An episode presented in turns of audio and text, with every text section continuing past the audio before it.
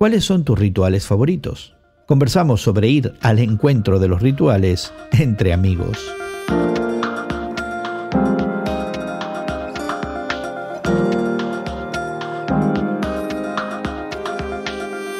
Gracias por acompañarnos entre amigos esta conversación semanal sobre la fe cristiana y el mundo contemporáneo en el día de hoy con Elsa Mazón y tu amigo Gerson García. Hoy conversamos sobre la inclinación humana hacia el ritual, de tal manera que si desaparece uno de nuestros ritos, enseguida tratamos de crear otro nuevo, aunque no tenga mucho sentido.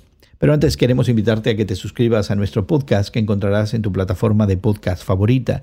Nuestro podcast expande la conversación y te ofrece acceso a algunos de los recursos que la facilitan hoy. Encuentra Entre Amigos con Gerson García en Apple, Google, Spotify o donde quiera que encuentras tus podcasts. Una reciente noticia del diario español El País nos dice que en España se extiende la práctica de lo que se llama el bautizo civil. No lo podía creer cuando me, cuando me mandaste la noticia de lo que sucedió en España, en Valencia. Bueno, España, que hasta hace un par de décadas se consideraba un país principalmente católico, parece estar decidido a continuar ese distanciamiento de cualquier tradición religiosa en busca de afirmar su laicidad o su no confesionalidad. Interesantemente, Elsa sigue pagando millones de euros al Vaticano cada año, a pesar de que busca la no confesionalidad militantemente. Así que este bautismo civil pretende sustituir como rito al bautismo infantil católico, que era costumbre inescapable incluso cuando los padres de la criatura recién nacida fueran ateos, agnósticos o prácticamente paganos. Este bautismo civil es una práctica que ya se acepta como acto de dar nombre al nuevo ciudadano de la sociedad democrática y a confesional española. Se realiza a través de una ceremonia donde participan padres, abuelos, padrinos, amigos y quizás algún funcionario del gobierno y si está disponible el alcalde del pueblo. Así que, Elsa, no sé si habrás oído de algo similar en México. Y yo no puedo pensar que en América Latina hay algo parecido a esto, incluso en países tan militantemente a confesionales como lo pudieran ser Uruguay. ¿no? Nunca escuché de un bautismo civil. En México me imagino que tampoco existe. No, no, no que yo sepa. ¿eh?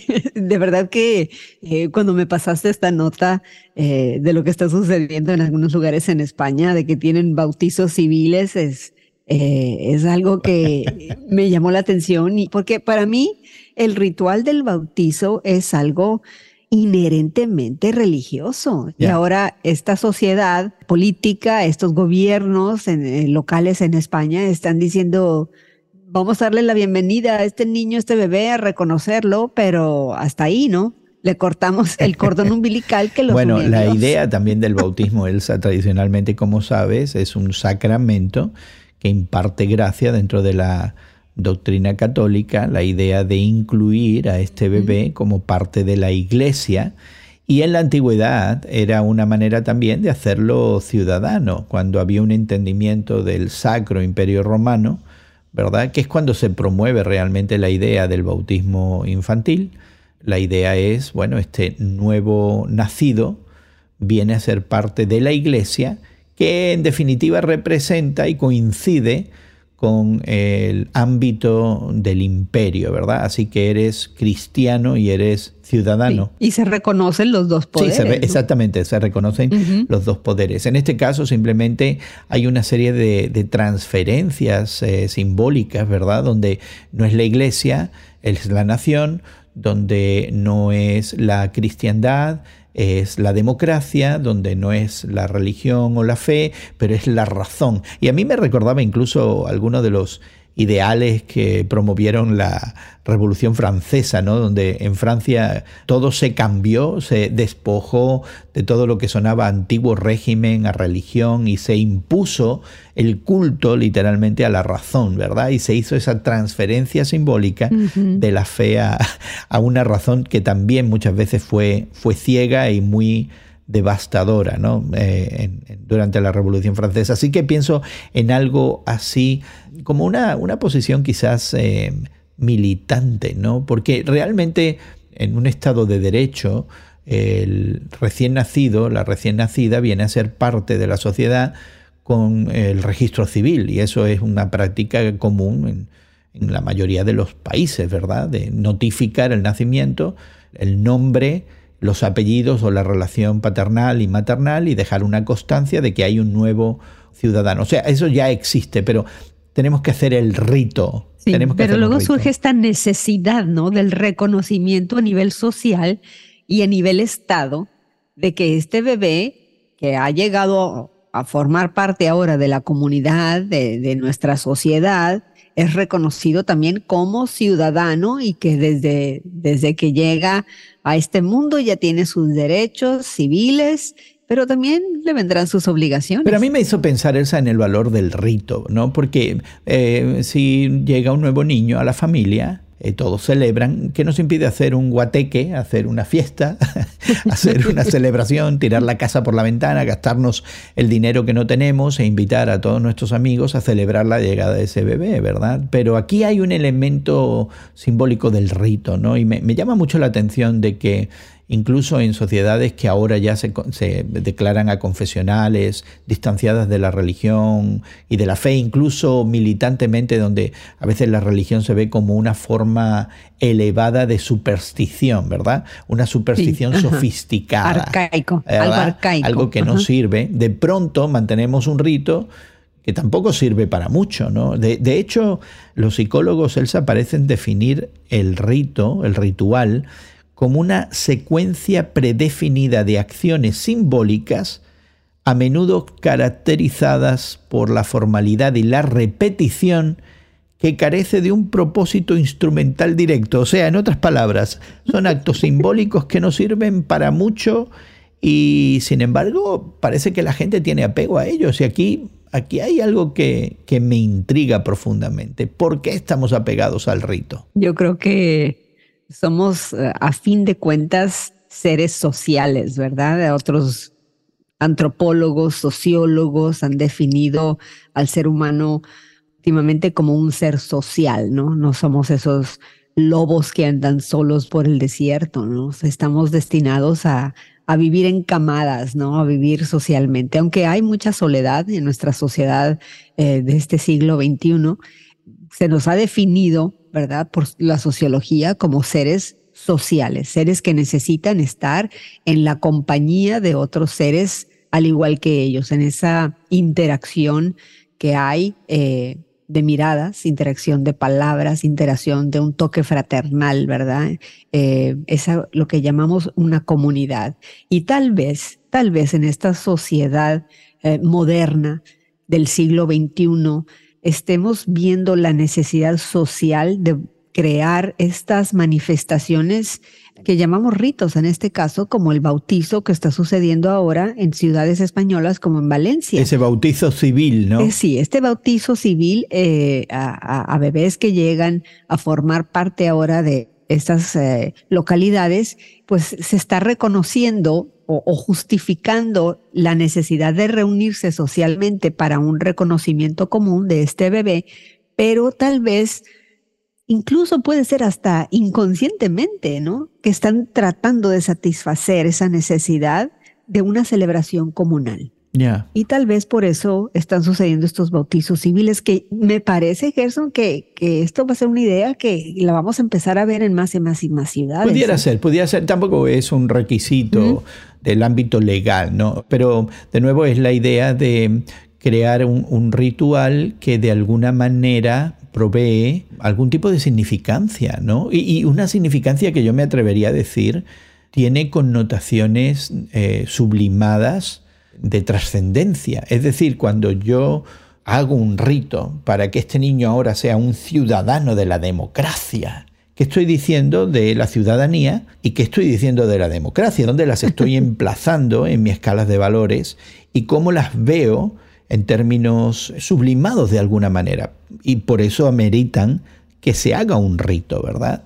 Es decir, aquí hay eh, elementos de una acción repetitiva altamente simbólica que dicen los psicólogos, no sirve para mucho, ¿verdad? No tiene aplicación práctica, pero sirve para traer identidad y para subrayar de alguna manera dónde están nuestros valores y nuestras creencias, ¿verdad? Dónde hemos puesto nuestra confianza, nuestra visión y dónde encontramos algún tipo de, trascendencia, ¿verdad? Porque este, este rito no es obligatorio, es, totalmente voluntario. No, no es obligatorio, pero está teniendo popularidad. Entonces yo creo que está resonando en las mentes y los corazones de muchas personas. Y me pregunto, ¿no? Yo creo que tal vez debemos considerar, ¿no?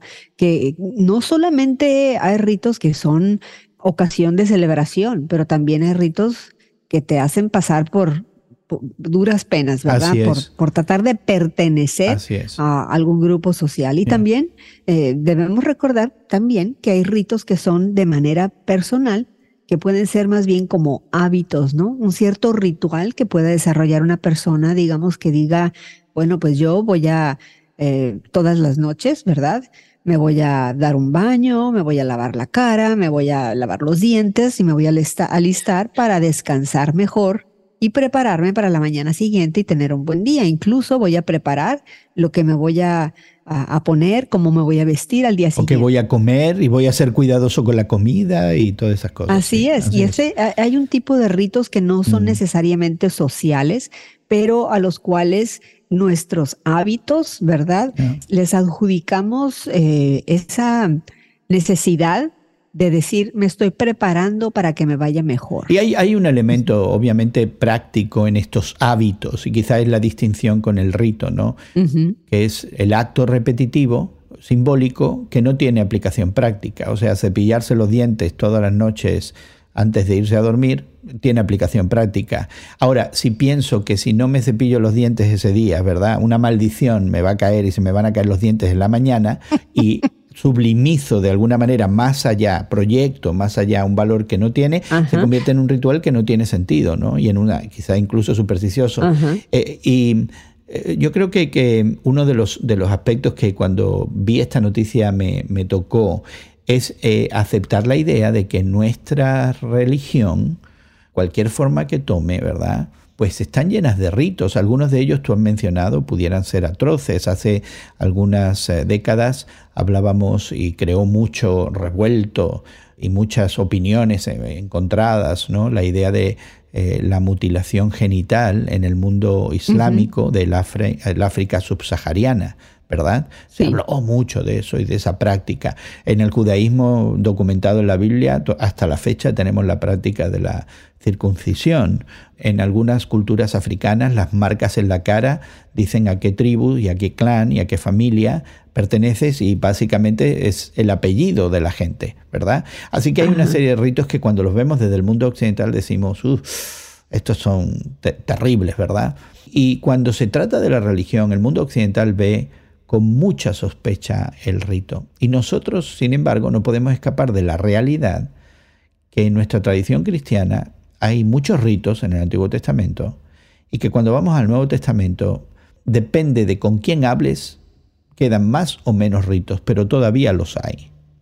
Eh, prácticas a las que damos valor simbólico y que a lo mejor no servirían para mucho, a no ser que fueran con propósitos didácticos o memoriales o de reafirmar creencias y fe. Y de nuevo, depende de a quién le preguntes dentro de la cristiandad. Te va a decir una cosa o te va a decir otra, ¿no? Y me llama mucho la atención que Jesucristo cuando viene a este mundo, dentro de la cultura judía en la que él se mueve, él participa de los ritos y a veces me he preguntado por qué, porque no, no le veo que tenga mucha necesidad de hacerlo y sin embargo él se entrega a eso. Se entrega a eso e incluso él establece algo que de cierta manera puede parecer un rito, ¿no? Pero tiene muchísimo más, más significado para, para nosotros que somos sus seguidores, ¿no? En esa ocasión en, el Evangelio de Lucas capítulo 22, cuando él está en, en, lo que llamamos nosotros históricamente la última cena, ¿no? Y él levanta el cáliz, la copa con el vino y dice, esta es mi sangre que será derramada por ustedes y repitan esto en memoria mía. Es un rito de memorial. Es un rito memorial acerca de, de la importancia de reconocer que Él ha derramado su sangre por nosotros y que recordemos eso cada vez que hagamos esa conmemoración, ¿verdad? Lo que llamamos como la Sagrada Comunión en algunas de las ramas del, cristianismo. entonces, eh, Jesús no, no estaba opuesto opuesto a los ritos. Tú dices también, ¿no? Él participaba en algunas de esas fiestas de los hebreos, ¿verdad? Él, él, acudía, ¿no? Al templo y al mismo tiempo rompió con otras reglas. Y con otros ritos. Con otros ritos y como aquellas instancias donde él eh, participaba ah, haciendo milagros en el sábado, ¿no? Y, y, eso era un rito que él estaba rompiendo del legalismo hebreo. Entonces yo creo que eh, encontramos en Jesús una vez más como muchas veces él participa, pertenece, acude y otras veces los rompe e incluso otras veces establece ritos nuevos. Entonces em, es algo que debemos de, considerar cada ocasión, pienso yo, eh, si tienen eh, valor, no valor, qué bien o qué mal producen ciertos ritos que tenemos en la sociedad. Creo que quizás ese patrón de practicar algunos ritos ya establecidos, reinterpretar otros ritos que ya existían y crear algunos ritos eh, nuevos o también abstenerse de participar en ritos que estaban bien establecidos, nos da un patrón interesante acerca de, de, esa proyección que el rito pudiera tener, el ritual pudiera tener en nuestra vida de fe y en nuestra forma de vivir. Y yo creo que algunos de nosotros estamos más eh, desprovistos de esa necesidad de rituales, ¿verdad? O a lo mejor no estamos conscientes y los hacemos. Son otro tipo de rituales, ¿verdad? Otro tipo de tradiciones, otro tipo de prácticas que tienen valor simbólico y no las hemos denominado como tal, ¿verdad? Algunos de nosotros pudiéramos pensar, no tenemos ritos, pero tengo que acudir a la iglesia porque voy a recibir la bendición del sátrapa, el archimandrita o el, o el principal o el profeta o el que se pone al frente que está más cercano a Dios y lo necesito desesperadamente. hay un acto simbólico y, algunos de nosotros creemos que muchas de estas cosas no sirven para mucho, ¿verdad? Así que, que quizás la, invitación en el día de hoy pudiera ser el esa, ¿no? De considerar a Jesucristo en su relación al ritual, esta manera dinámica de entender el ritual eh, quizás tiene un valor didáctico, un valor memorial, un valor simbólico, que nos recuerda de otras realidades que son verdad. Y desde el punto de vista del Evangelio, Elsa, me parece, no sé si estás de acuerdo, que el único acto verdaderamente sacramental de, Dios, que Dios nos, nos ha regalado, es Jesucristo. Después de eso no puedo pensar en ningún otro acto que imparta gracia a los seres humanos. ¿Y, y sabes qué? La simplicidad Mm. La simplicidad que eso nos trae. Muchas veces empezamos a complicarnos la vida llenándonos de reglas, llenándonos de esos ritos que realmente no tienen una hilación, una conexión, una, eh, un valor intrínseco, ¿verdad? Sino que nosotros como seres humanos les atribuimos valores, les atribuimos eh, poder y como dices tú, muchas veces en la religión les atribuimos la categoría de ser sacramentales, ¿no? De, que por el solo hecho de hacerlos o de participar en ellos, recibimos una gracia que en realidad no está basada en las escrituras. Bueno, queremos invitarte a que explores más de esta idea que hemos considerado en el día de hoy acerca de cómo los seres humanos corremos al encuentro del ritual, de los ritos, de esas prácticas simbólicas que no sirven para mucho, pero que de alguna manera pudieran darnos algún sentido de identidad, algún sentido de pertenencia, algún sentido de significancia en nuestra vida. Y también la propuesta que te hemos hecho en el día de hoy, y esa te toca a ti, nosotros lo haremos por nuestra parte, pero esa te toca a ti, querido amigo, querida amiga que nos acompañas, es simplemente considerar cómo Jesucristo interactúa con esos rituales, cómo a veces huye de ellos, otras veces los reinterpreta y otras veces crea simplemente nuevos ritos. Eh, ¿Por qué lo hará? ¿Cómo lo hace? Quizás algo digno de explorar en el Evangelio, así que te animamos a que lo hagas. También quisiéramos invitarte a que te suscribas a nuestro podcast que encontrarás en tu plataforma de podcast favorita. Búscalo como Entre Amigos con Gerson García. En Apple, Google, Spotify te podrás encontrar enlaces a los recursos que hemos mencionado en nuestra conversación hoy. También podrás dejar tus comentarios y encontrar otros temas, otras conversaciones que pudieran ser de tu interés. Creemos que estas conversaciones también eh, pudieran ayudar a otros, así que compártelas en tus redes sociales. Encuentra Entre Amigos con Gerson García en tu plataforma de podcast favorita. Nuestra gratitud también para los equipos técnicos en México y Estados Unidos que hacen posible que esta conversación llegue hasta ti. Y Elsa, muchas gracias por habernos acompañado en el día de hoy y darnos de tu tiempo. Tu amigo Gerson García se despide de ti hasta otro momento en el que nos unamos a conversar entre amigos. Entre Amigos es producido por Eventual Media y distribuido por Radio Moody para ministerioreforma.com.